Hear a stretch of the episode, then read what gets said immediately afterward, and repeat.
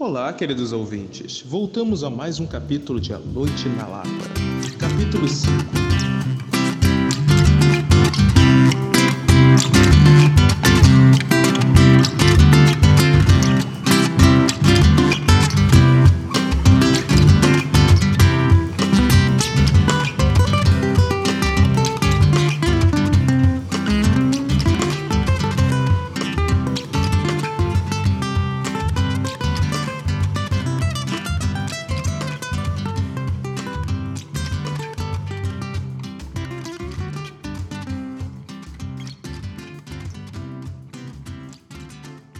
Precisa andar na ponta dos pés, não, Neco.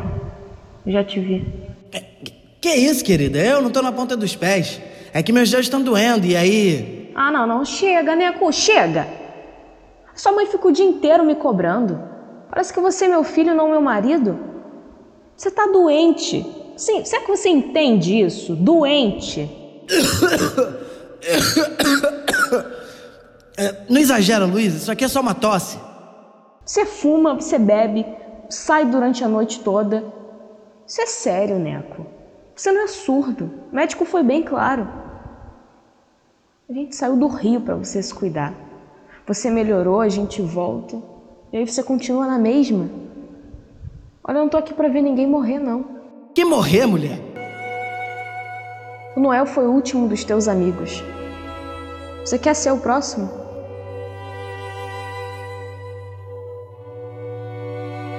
Não.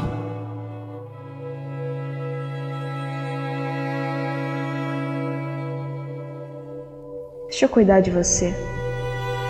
Eu não quero que seu destino seja como um dos teus amigos.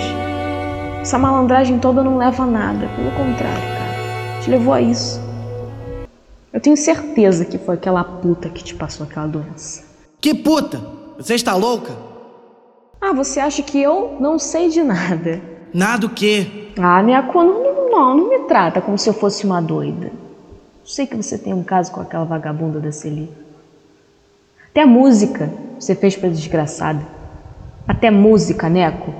E pra mim, o que, que você faz? Hã? Nada. Só desgosto. Mas o que, que há? Hã? Não tá satisfeita com o nosso casamento? Você tem que entender que é o meu samba que sustenta essa casa. Se não fosse a minha música, nós não teríamos nem metade do que temos.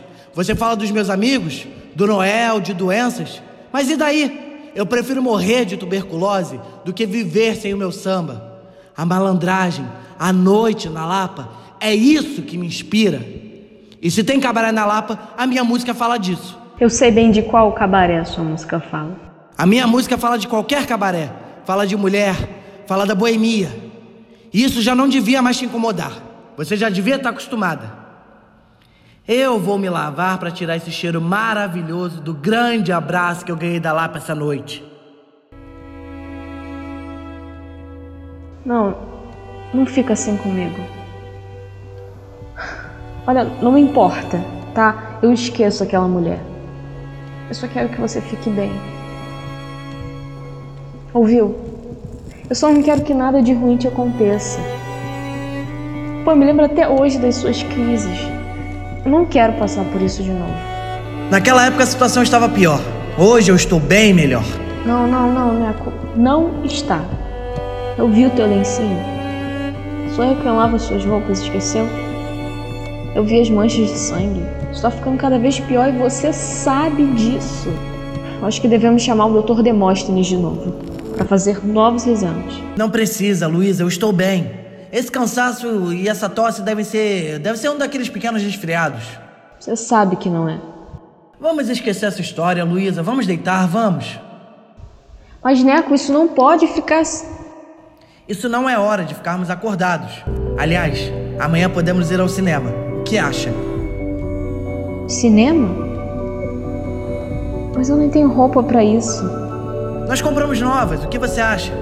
Você merece é uma das minhas pérolas. Uma? Claro! A mamãe é a outra.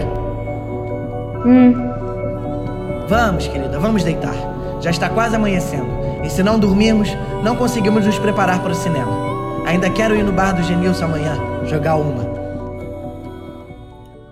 Amanhece enquanto as meninas do cabaré, junto com Celi, ambientam um cortiço. Estão todos só de lingerie, algumas entram segurando a roupa que usaram na noite anterior, outras com os bobs na cabeça. Josi e Glorinha também estão no cortiço, são vizinhas do cabaré. Fim do capítulo 5